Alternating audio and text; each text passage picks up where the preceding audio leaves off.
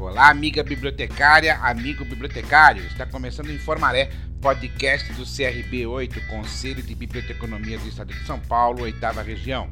No episódio de hoje, o Informaré traz o painel de debates do segundo encontro do quarto CIGESP, Seminário Internacional de Gestão do Patrimônio Histórico em Contextos Ibero-Americanos, com o tema central a literatura, livros e papéis.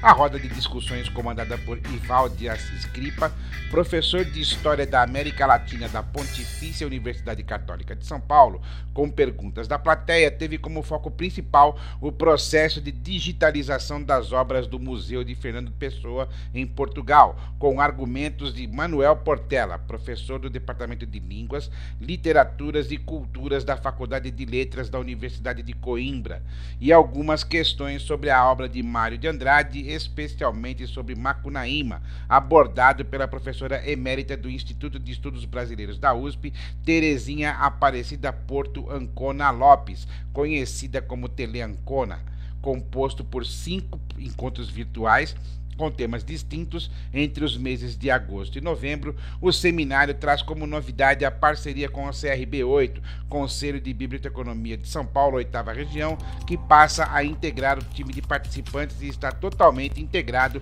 ao assunto principal, inclusive com a coordenação dos debates feita pela presidenta Ana Cláudia Martins.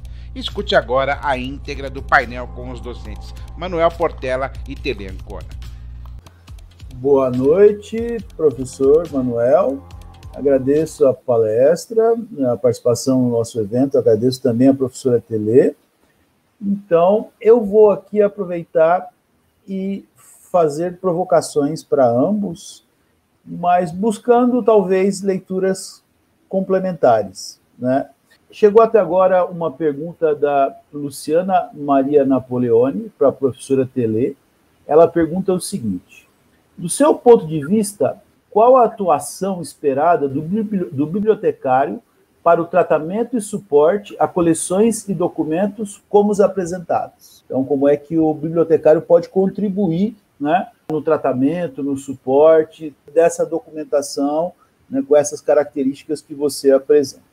Aí, professora Tele, eu agradeço a oportunidade de assistir a sua palestra e de estar aqui como debatedor, é um prazer para nós e vou fazer uma pergunta.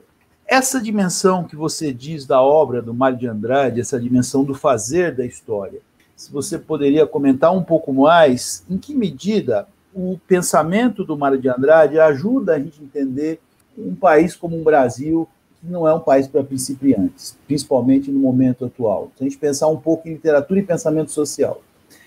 Especificamente, eu gosto muito e tenho trabalhado ultimamente com o turista aprendiz, e essa dimensão né, da obra do Mário de Andrade de circular pelas fronteiras da América do Sul. O que ele tem a nos dizer? Eu confesso que, às vezes, é, vejo leituras muito apressadas na perspectiva dos estudos culturais que tendem a desconsiderar um pouco a contribuição dos estudos deles, por exemplo, como você aponta, né, a partir de outros autores sobre mitos e lendas de populações autóctones. Então, isso é uma coisa que me interessa bastante, o fazer da história do Mário de Andrade e a obra dele na sua dimensão para entender o Brasil, o pensamento social né, brasileiro e que ele contribui para compreender o Brasil. Pergunta de historiador que gosta de usar o texto, de pensar o texto literário para entender a história. Aí, eu passo para conversar com o, professor, com o professor Manuel, mas também dialogando com a Tele. Então, eu percebi aqui a pergunta, na verdade, é para os dois. Duas dimensões de entrada de compreensão desse, desses acervos literários e dessas obras. E eu fiquei me perguntando o seguinte, professor Manuel, provocação mesmo.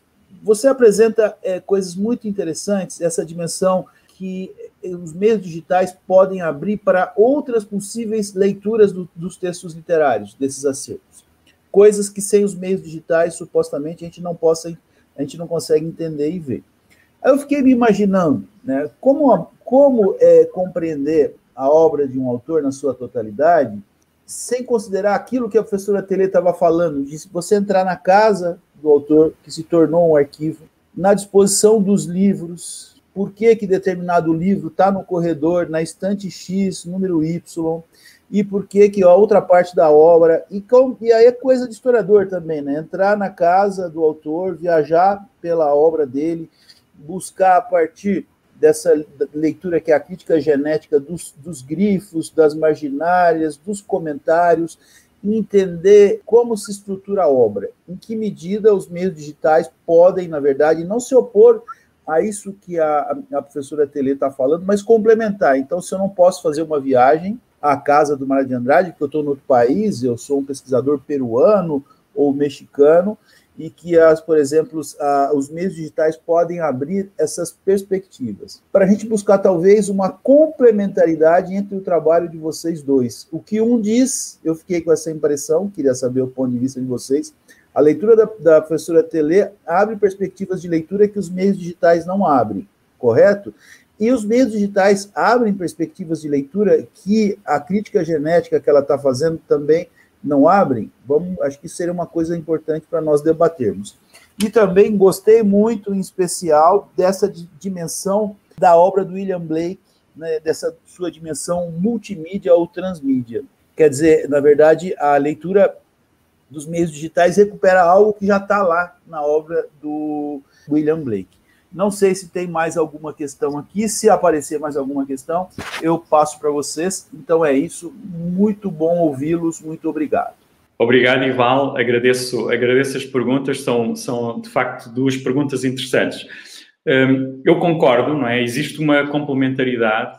O meio digital abre coisas que seria impossível encontrar ou ver, descobrir sem, sem, esse, sem essa remediação do, dos arquivos e dos espólios dos escritores. Por exemplo, eh, pensando aqui no, no, exemplo da casa que deu, da casa do escritor. Em Lisboa existe a Casa Fernando Pessoa, eh, que é uma casa eh, que é hoje um museu, uma casa de escritor, não é? Uma casa-museu. Tem um, uma parte de, de, uma grande tem a biblioteca de, de, Fernando Pessoa, tem a estrutura, digamos assim, ou recria a estrutura, há uma exposição que recria a, a estrutura da própria casa, ou, ou pelo menos do andar onde ele viveu e depois a casa tem três andares e nesses três andares recria-se um pouco a estrutura da obra de, de, Fernando Pessoa e a casa funciona como uma espécie de espaço curatorial para entrarmos na imaginação do escritor, eh, conhecermos ao mesmo tempo a sua vida, os seus processos de escrita, eh, o contexto da Lisboa em que ele viveu e produziu. Ora, nós temos na Casa Fernando Pessoa também uma versão digital da biblioteca de Fernando Pessoa. Os, bom, neste caso não eram os 18 mil volumes da Biblioteca de Mário de Andrade. Uh, Fernando Pessoa tinha 1.312 títulos, correspondentes a 1.419 volumes. Esses volumes foram todos digitalizados e muitos deles têm sido objetos de análise uh, por muitos investigadores na última década. Alguns têm olhado para as marginália, outros têm olhado para as coleções e para a relação que alguns dos títulos têm com alguns dos temas da obra dele. De certo modo, aquilo que a digitalização permitiu fazer, e essa digitalização tornou muitos desses textos pesquisáveis, é encontrar de uma forma agregada, não é? e daí o valor da agregação. É? Digamos que a, a, digitalização permite misturar os documentos e essa mistura, essa pôr em rede esses documentos na escala que a digitalização permite, não é fácil de fazer, ou é quase impossível de fazer, uh, se nós formos uh, no espaço físico, não é? De instante em instante, uh, olhando para os livros e vendo as marginálias e, podendo, e tentando estabelecer relações na rede de leituras de um determinado escritor. Então, de certo modo, eu creio que aqui essa, pode ver-se aqui a complementaridade, não é? A dimensão física da biblioteca, eventualmente até com o sistema de catalogação ou de, arrumação que o próprio escritor uh, usava, não é? Este, este exemplo das, das, das, salas ordenadas pelo alfabeto é muito engraçado, é muito interessante, não é? De facto, a casa de Mário de Andrade parece mesmo uma casa-biblioteca. Isso revela muitas coisas, mas ao mesmo tempo, quando nós temos um acervo digitalizado, quando temos a marginália marcada, é? por exemplo, no caso do, do arquivo de Samuel Beckett, também a sua biblioteca está a ser uh, digitalizada e, e a sua marginália está a ser marcada, ela pode ser processada automaticamente. E esse processamento automático permite uma revisão, é? se quisermos, de muitas das leituras que se fizeram de, das, das marginálias dos escritores. Portanto, eu aí acredito também nessa, noção de complementaridade. Depois, a outra pergunta tem a ver com a, a dimensão da, da, própria obra do William Blake. A obra do William Blake tem um aspecto muito singular, é que, para as pessoas que não conhecem essa obra, eh, os livros iluminados dele combinam duas tecnologias. É? A tecnologia da gravura, eh, ele gravava em chapa de cobre, utilizando uma técnica que ele próprio inventou, os desenhos, mas depois de os imprimir sobre papel, imprimia uma série de folhas para cada obra, para cada chapa, ele depois iluminava, ele ilustrava, coloria individualmente cada uma dessas folhas. E, portanto, de certo modo, traz para uh, o momento da, da tec... digamos que é quase do início da industrialização da imprensa, ele traz uma técnica arcaica da iluminura, uma técnica quase medieval, não é? Da, do texto que é pintado página a página. Ora, o que é que aconteceu? Ele publicou, uh, creio que são 16 livros iluminados. E desses 16 livros iluminados, alguns têm só dois, dois ou três exemplares. Ele, de certo modo, também ia uh, pintando de acordo com os clientes e com as encomendas que tinha, e, portanto, o trabalho era moroso, era muito dispendioso, e sem encomendas não valia a pena uh, fazer a obra. De algumas obras, ele pintou, uma das suas obras mais populares tem cerca de 50 exemplares. Portanto, o número de exemplares varia entre um ou dois para as obras com menos exemplares, 5, 6, 7, 8, 20, 40 e tal. Portanto, entre algumas unidades e algumas dezenas. O que é que acontece? Todas estas obras que foram sendo colecionadas ao longo dos anos, muitas delas estão em acervos particulares, outras estão em bibliotecas públicas, em museus, todas estas obras são singulares. Cada uma delas é um objeto singular, justamente porque pintar à mão significa que vai haver variações. E depois, Há variações que são variações também produzidas ao longo do tempo, pela mudança no seu próprio estilo. Um livro que ele pintou em 1794 é muito diferente do mesmo livro pintado em 1812 ou em 1820. Portanto, todas estas obras ganham um valor autógrafo, ganham um valor uh, da presença da mão do escritor. O que é que o arquivo William, o arquivo William Blake uh, permitiu fazer? É? E isto, isto aqui também nos permite perceber como é que a digitalização muda a, a, a, visão que nós podemos ter da obra de um escritor. De certo modo, Blake era estudado de forma separada nas escolas de arte, por um lado, e nas escolas de literatura, por outro. Porque, de um lado, liam-se os textos, os poemas dele, muitas vezes em edições que não tinham as gravuras, não tinham as imagens, ou tinham algumas em muito má reprodução. Do outro lado, nas escolas de arte, estudavam-se as pinturas e os desenhos e o artista visual e o artista literário eram vistos em separado. O meio digital permitiu uma integração destas duas dimensões.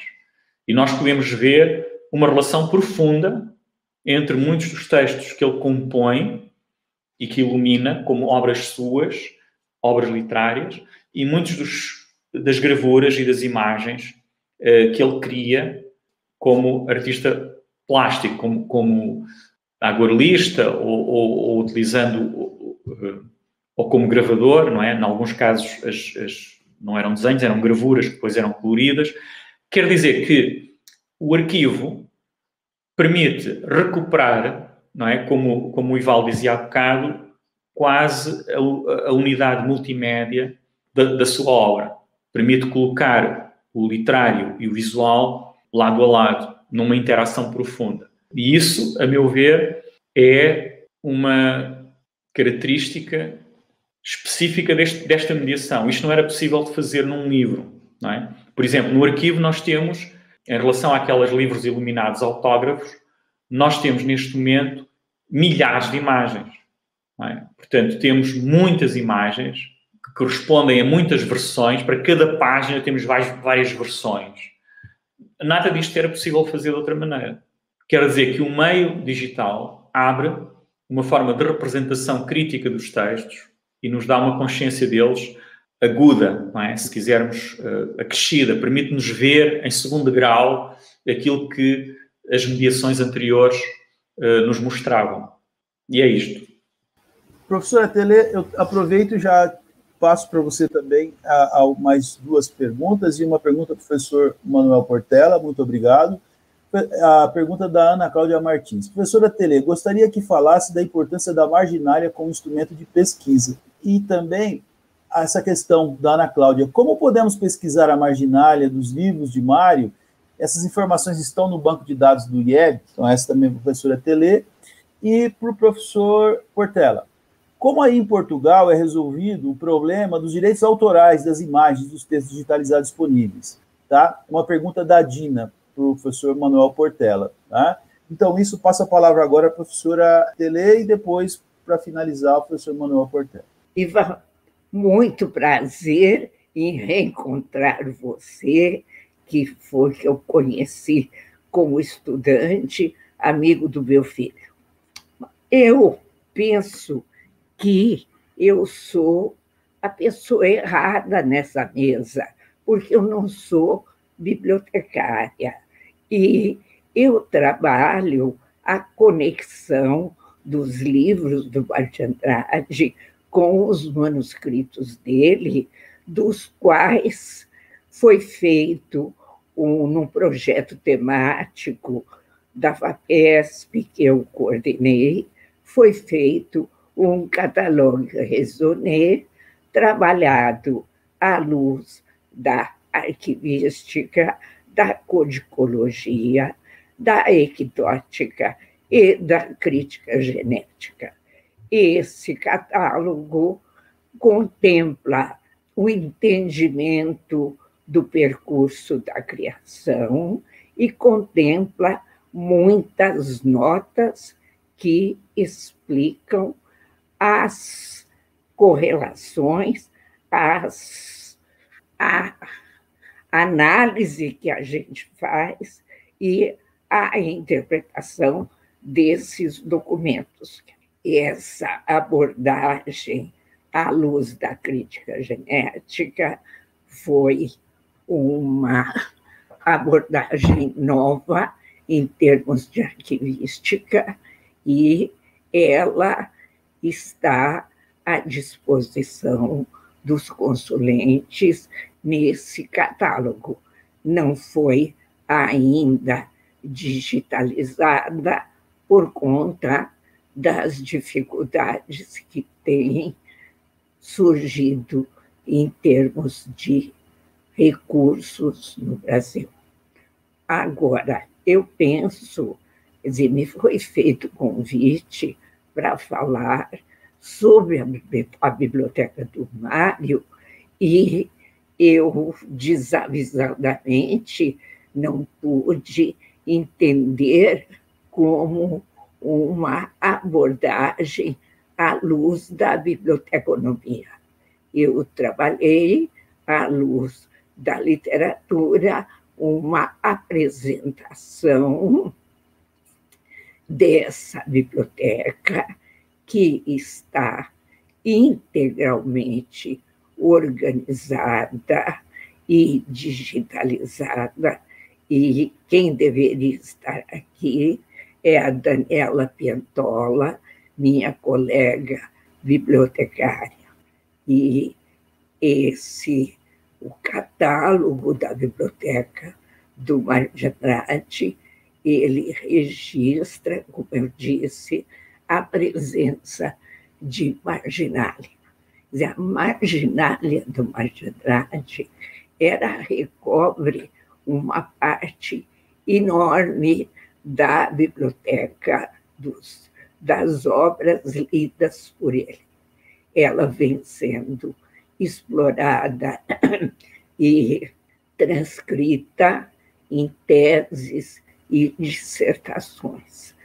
E eu penso que a digitalização completa da Biblioteca do Mais de Andrade, ela oferecerá naturalmente todas as notas de margem do Mário.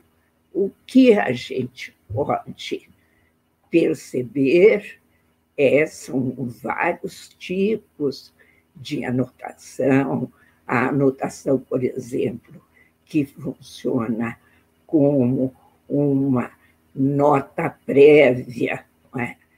ou a anotação que funciona já com o esboço, no caso do Macunaíma, como uma versão. Quer dizer, é esse tipo de, de pesquisa, aliás, esse tipo de conhecimento da marginália vem sendo trabalhado há muito tempo em teses que pegaram as leituras hispano-americanas do Marginate, em tese, numa tese que, que interpretou e registrou a colaboração da revista L'Esprit Nouveau no pensamento do Mário, ou uma dissertação que tomou de fotógrafo e uma das fontes ou matrizes da sua criação de fotógrafo na revista Der Querschnitt.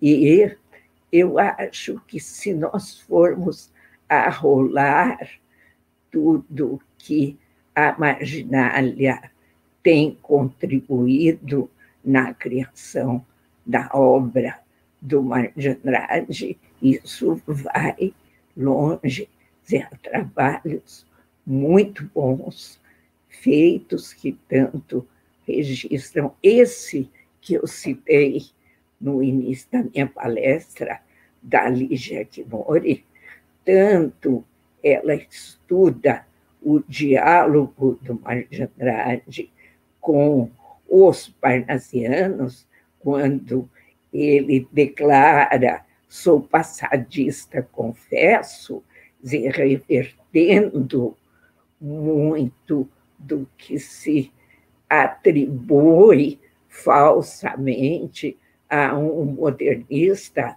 como se a herança de um.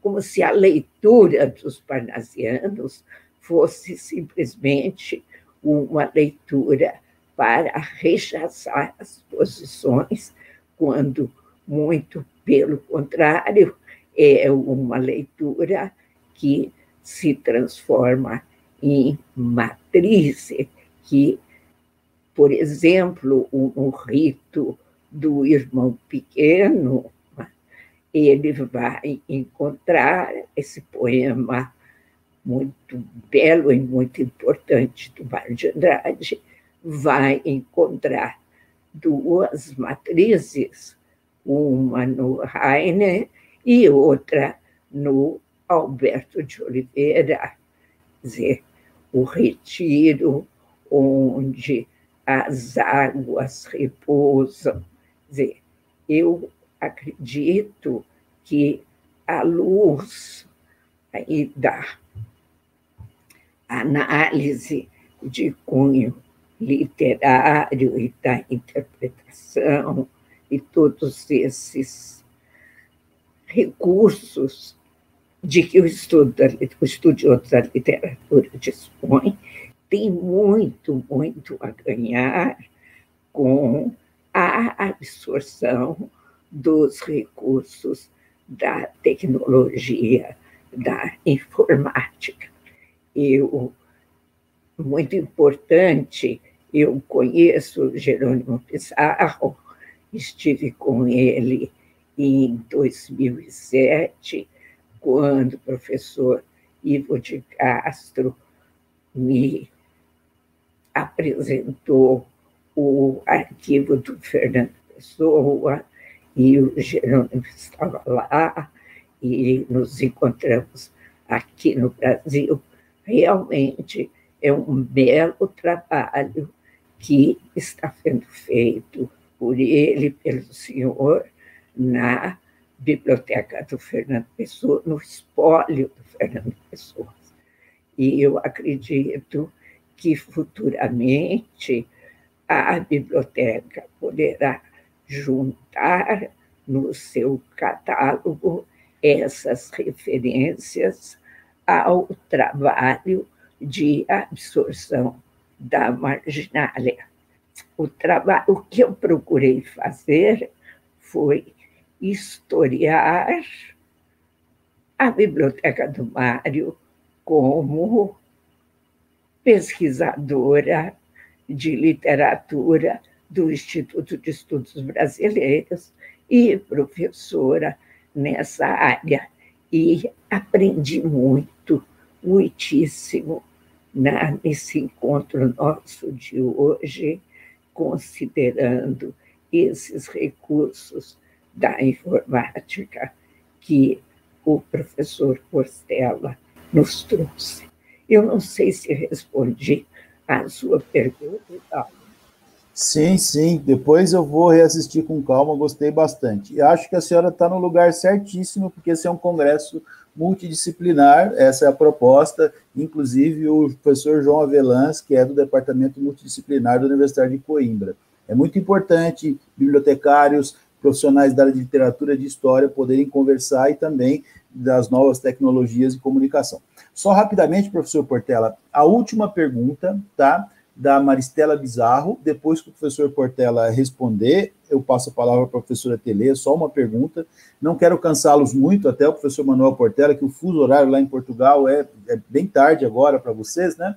A Maristela Bizarro pergunta o seguinte: gostaria que a professora Tele Ancona Lopes comentasse em que medida o acesso ao manuscrito de Macunaíma trouxe novas luzes para pensar a obra. Então, rapidinho, vocês devem estar cansados. Passo a palavra agora, então, ao professor Manuel Portela, depois a Tele e a Ana Cláudia encerra. Muito obrigado pela participação, foi ótima mesa. Obrigado, Ival. Eu também queria dizer que gostei muito de ouvir a professora Tele, uh, conheço mal uh, a história da, da da, da, criação da obra de Mário de Andrade e, e, aprendi também muito hoje sobre a relação com a biblioteca. Estou grato também por, por nos conhecermos hoje através desta uh, conferência. Bom, em relação à pergunta uh, da Dina Uliana sobre a questão dos direitos autorais das imagens dos textos digitalizados, uh, aqui há duas, duas respostas a esta pergunta. A primeira, bom, no, no, nos, nos dois exemplos que eu mostrei de Fernando Pessoa, as imagens são eh, disponibilizadas pela própria Biblioteca Nacional de Portugal, que tem uma política de acesso aberto a todo aquele acervo que faz parte das suas coleções e que esteja, digamos, no domínio público ou que esteja autorizado, eventualmente, a, poder circular uh, deste, deste modo. É? No caso da Biblioteca de Fernando Pessoa, no caso dos seus manuscritos, dos seus datiloscritos, tudo isso foi disponibilizado, a biblioteca fez um grande trabalho de digitalização, os 28 mil documentos foram digitalizados, penso que até 2011, 2012, e a biblioteca hoje fornece esses, esses documentos e permite que os investigadores uh, os utilizem, por exemplo, em livros ou eventualmente por publicação, uh, desde que haja uma referenciação a política da Biblioteca Nacional tem sido a de valorizar o acesso aberto e o acesso ao seu património. É claro que há depois a questão eh, de todos aqueles autores cuja obra ainda está em domínio reservado, não é? Não está ainda em domínio público e, e isso acontece com muitos outros autores. A biblioteca tem uma coleção que eles chamam Arquivo da Cultura Portuguesa, na qual eh, tem integrado aqueles espólios de autores de diferentes áreas, não só da área literária, também de outras áreas artísticas, da história, da, da cultura em, em, geral, que legam uh, muitos dos seus manuscritos, do, do, do seu espólio, da, da, sua correspondência, etc., à biblioteca e esses materiais estão em depósito. Provavelmente, em muitos casos, é preciso autorizações específicas se se quiser publicar algum documento, mas, em geral, a política nacional tem sido, uh, e também segue um pouco as indicações da, da, da, União Europeia, da política da União Europeia, tem sido a de uh, disponibilizar em acesso público tudo aquilo que possa ser disponibilizado e que seja uh, património público, não é? Portanto, de certo modo, não há restrições do ponto de vista institucional. As restrições podem depois ser de outro tipo, não é? No caso das obras que ainda têm direitos autorais. A pessoa que me perguntou a respeito da marginália e se alguma coisa, se algum aspecto novo surgiu nos manuscritos e do Mar de Andrade no tocante à criação de Macunaíma. Nós acabamos de preparar, Tatiana Longo Figueiredo e eu, uma nova edição do Macunaíma, no qual o nosso estudo de abertura explora em profundidade a questão da criação, vale dizer, a questão do manuscrito, considerando recursos que a crítica genética nos tem apresentado e considerando também abordagens nessa disciplina que nós temos desenvolvido em contato com o manuscrito do Mário. Pois bem, um aspecto novo, é um aspecto até engraçado, porque desmistifica aquela questão da redação do Macunaíma em uma semana de cigarros e cigarras em, em Araraquara, na chácara do primo dele, a quem ele chamava de tio Pio. Pois é, em 25, o Mar de Andrade recebe no aniversário um presente que é a obra do Capistrano de Abreu, uh, o Rânico e a língua dos Caxinauás. E a gente percebe que ali no círculo de, de Paulo Prado interessava a etnologia, naquelas raízes de conhecer o Brasil que para o Mário de Andrade tinha vindo do avô e do pai na tradição da família. Pois bem, lá no círculo de Paulo Prado, ele, esse livro, nos leva ao Forraimatsu Orinoco, Orinoco, do etnólogo Cochrane, onde está a primeira versão conhecida, que mostra na marginália a que não posso dizer mostra, mas que aventa na marginália a existência de outros papéis, sejam lá esboços ou notas. Portanto, Macunaíma começou em 26. Há outras menções em cartas que confirmam isso. E depois há toda uma leitura e uma incorporação aí sem marginália dos desses contos uh, do, dos Caxinauás. Há também a obra do culto de Magalhães.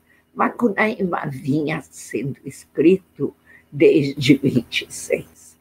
Depois, como era costume do Marge Andrade, ele jogava fora os manuscritos, porque não interessavam mais. E, nesse caso, ele guardou folhas iniciais de duas versões. E o estudo dessas folhas nos mostra um trabalho longo, um trabalho demorado, do qual um dos resultados foi essa versão concluída no comecinho de janeiro, de, aliás, no final de dezembro de 26 e comecinho de janeiro de 27. Quer dizer, a análise de todos esses documentos, todos esses esboços, notas, enfim, todos eles classificados, leva a se pensar dizer, a importância que tinha para o Mário ainda essa a criação como uma iluminação dentro de uma visão ainda dos românticos, uma coisa rápida, um lampejo. E, na verdade, foi um trabalho que durou de 26 até a boca do forno da gráfica, que foi junho de 28. Todas as versões, acréscimos que se pôde pensar através desses manuscritos remanescentes que ele guardou e deu de presente para um amigo cujo filho nos doou ao Instituto e todas as instâncias que mostram um grande trabalho. Quer dizer, a minúcia do burilar, do cortar, do acrescentar, dizer, as edições de os exemplares de trabalho da primeira edição de 28, que é todo retrabalhado como um, tornando-se o manuscrito, tornando-se o original da edição de 37. E vai por aí.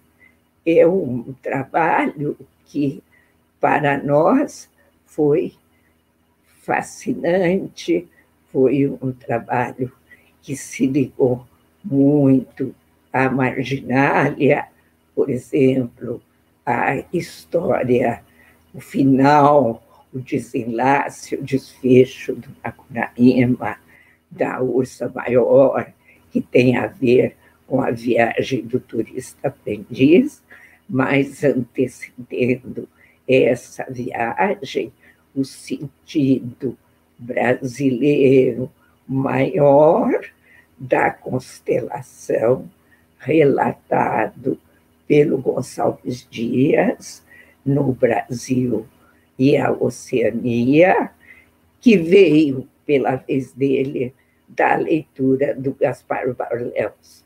Quer dizer, essas, esses dados, essa contribuição que emana de matrizes com marginália e sem marginália, muito acrescentou a nossa abordagem crítica do Macunaíma para a nova edição que vai sair o ano que vem pela editora Global, num acordo do IEB com essa editora paulistana. Macunaíma são macunaímas, dizer, tantos quantos as versões que ele guarda na sua raiz, que ele guarda e que podem ser desvendadas nos manuscritos remanescentes que tanto estão na marginalia como na série Manuscritos Mário de Andrade, que foi classificada no projeto temático FAPESP, do qual eu falei para vocês. No próximo episódio, o podcast Informaré traz a primeira parte do terceiro encontro do quarto CIGESP. Lembrando que o podcast Informaré está disponível quinzenalmente nas plataformas Anchor FM, Google Podcasts, iTunes e Spotify e sempre às terças-feiras. Eu sou Vanderlei Abreu, jornalista e radialista e apresentei esse episódio do podcast Informaré. Até o próximo programa.